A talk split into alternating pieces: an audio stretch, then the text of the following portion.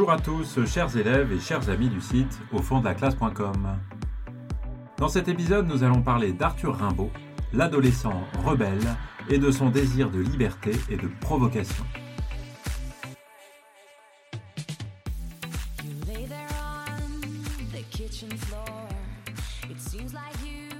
Arthur Rimbaud est né le 20 octobre 1854 à Charleville, dans les Ardennes, dans le nord-est de la France. En 1870, c'est donc un jeune homme de 15 ans euh, qui aura 16 ans le 20 octobre 1870. Et ce qu'on appelle aujourd'hui les cahiers de Douai euh, constituent, on pourrait dire, le premier ensemble de textes véritablement composés et préparés par le jeune Arthur Rimbaud. Tous ces textes ont été écrits en 1870, entre le début de l'année et le mois d'octobre, par un garçon donc exceptionnellement jeune, puisqu'il a 15 ans. C'est un élève au niveau académique exceptionnel. On sait qu'il obtient de très nombreux prix pendant toute sa scolarité, en particulier en littérature et en latin, mais dans les autres disciplines aussi. Et en même temps, c'est un garçon qui a un tempérament rebelle, comme on dit. Par exemple, on lui confisque un dessin qu'il a fait de son professeur d'histoire. Et cet événement, euh, si ce n'était que ça, n'aurait peut-être pas suscité autant de, de, conséquences, mais cet événement a donné lieu à un rapport écrit par l'inspecteur d'académie et adressé au recteur. Ce rapport dit, je le cite, Un élève de seconde, paresseux et d'un assez mauvais caractère, a dessiné le portrait du professeur d'histoire, l'abbé Vuillem, complètement nu et sans aucune feuille de vigne. On s'imagine bien donc l'état d'esprit dans lequel est cet élève, très bon élève, hein, on l'a dit, mais aussi un élève un peu rebelle qui, euh, au détour d'un cours, plutôt que d'écouter, de prendre des notes comme on lui demande de le faire hein, dans un environnement qui est quand même assez discipliné à cette époque, eh bien, euh, dessine le professeur et surtout le professeur nu. Euh, ce qui est quand même quelque chose d'assez euh, extraordinaire et original, au moins à cette époque-là. Mais je pense d'ailleurs qu'aujourd'hui, si on trouvait ce genre de choses chez un élève, ce serait un petit événement dans un lycée quand même. Et donc, ce tempérament rebelle, on peut dire qu'il va de pair avec un goût qui est très prononcé pour la provocation. Et ce goût pour la provocation, on le trouve dans un certain nombre de poèmes des cahiers de Douai, et on va ici en citer deux. Euh, le premier, c'est Le châtiment de Tartuffe, et le deuxième, euh, Vénus Anadiomène. Alors, le premier, Le châtiment de Tartuffe, euh, est un poème qui est dérivé probablement hein, d'un cours.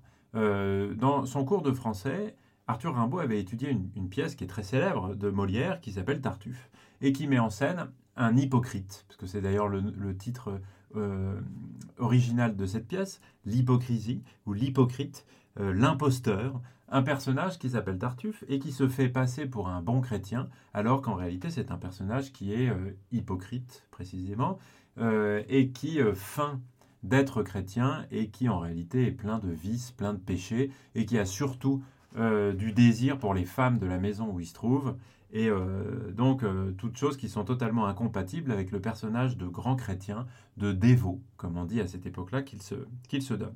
Et donc Rimbaud, à partir de cette étude faite en classe de français de la pièce de Molière, a écrit un poème.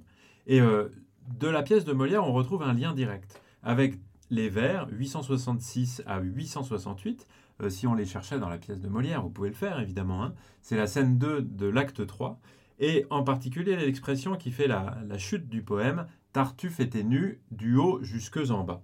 C'est une citation euh, littérale hein, de ce qu'on trouve à, un moment de la pièce de Tartuffe. Euh, mais bon, la provocation, elle n'est pas tellement là-dedans. La provocation, elle réside surtout dans l'image obscène qui lance le poème. Parce que quand le poème écrit au tout début, tisonnant, tisonnant, son cœur amoureux sous, sa chaste robe noire, heureux la main gantée, un jour qu'il s'en allait, effroyablement doux, jaune, bavant la foi de sa bouche édentée, etc., etc.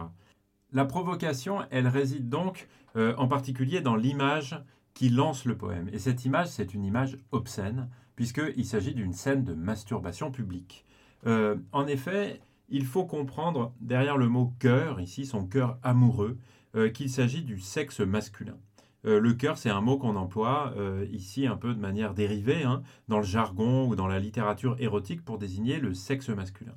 Et donc, si on comprend bien ce que signifie tisonnant, tisonnant, eh bien, on comprend qu'il s'agit d'une scène de masturbation avec une insistance encore hein, par la répétition du participe présent, tisonnant, tisonnant, qui prend une valeur d'insistante évidemment un peu lourde hein, euh, sur la perversion du personnage. Euh, on peut ajouter un petit peu après un autre participe présent, bavant.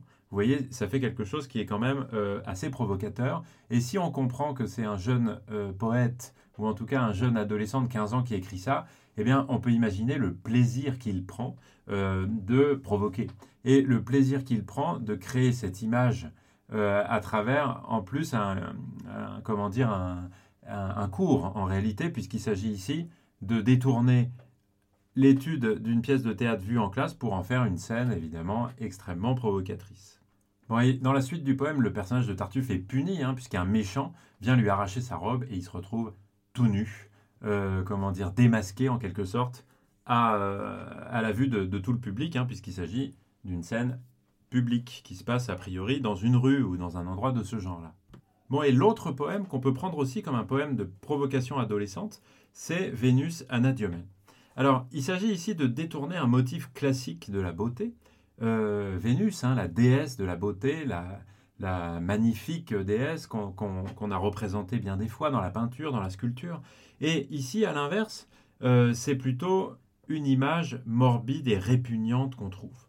Euh, selon la légende, Vénus naît de l'écume de l'onde. Et c'est ce que signifie le, terme grec, ou traduit du grec en tout cas, anadiomène. Euh, Vénus qui sort de l'écume de l'onde, de la mer. Et donc, on devrait s'attendre à trouver Vénus représentée dans toute sa beauté, comme euh, elle est née au large de l'île de Paphos dans la Grèce de la mythologie. Et d'ailleurs, les sculpteurs, les peintres, hein, comme je vous le disais, ont beaucoup illustré ce motif. Euh, Raphaël, Botticelli, Ingres, vous pouvez trouver ça sur, euh, sur Internet très facilement et trouver bien des représentations euh, qui sont importantes à voir hein, parce qu'elles montrent le modèle à partir duquel Rimbaud propose quelque chose de complètement inverse et détourné. Puisque ici, le jeune Arthur déconstruit complètement ce, ce canon académique qu'est Vénus. en fait, on peut dire qu'il croise le motif de Vénus callipige, comme on l'appelle, Vénus aux belles fesses, qu'on trouve extrêmement couramment aussi dans, les arts euh, depuis la Renaissance en particulier.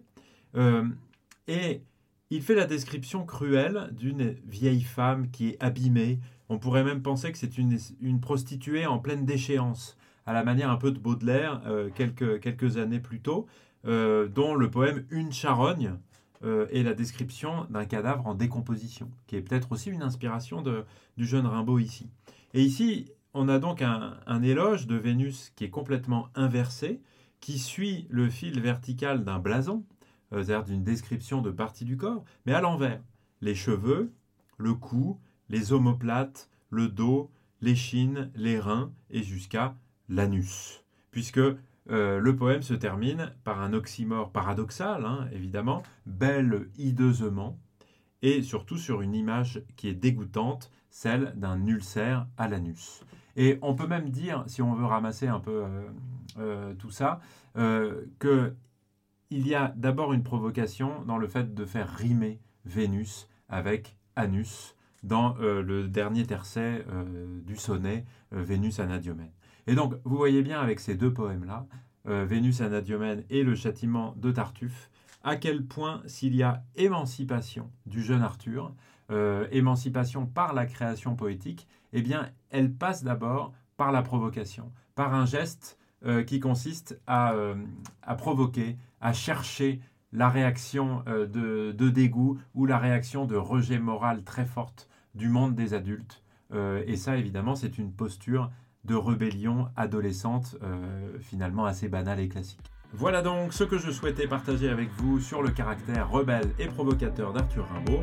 Vous pouvez retrouver un certain nombre de choses sur le site www.aufondaglace.com. Je vous dis merci beaucoup de m'avoir écouté et à très bientôt. Ciao ciao